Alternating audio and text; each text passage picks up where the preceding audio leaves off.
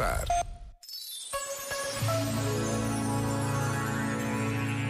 atualidade exige um olhar e um escutar crítico da parte de todos nós. Conscientes de que aquilo que Deus nos pede é sermos vozes ativas e construtivas no tempo em que vivemos, no lugar onde nos encontramos.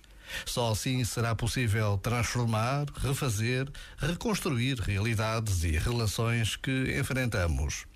Esta breve pausa de reflexão pede-nos isto mesmo: parar e perceber o que posso fazer hoje, o que devo dizer ou calar, de que forma posso tornar melhor o meu dia. Já agora, vale a pena pensar nisto. Este momento está disponível em podcast no site e na app.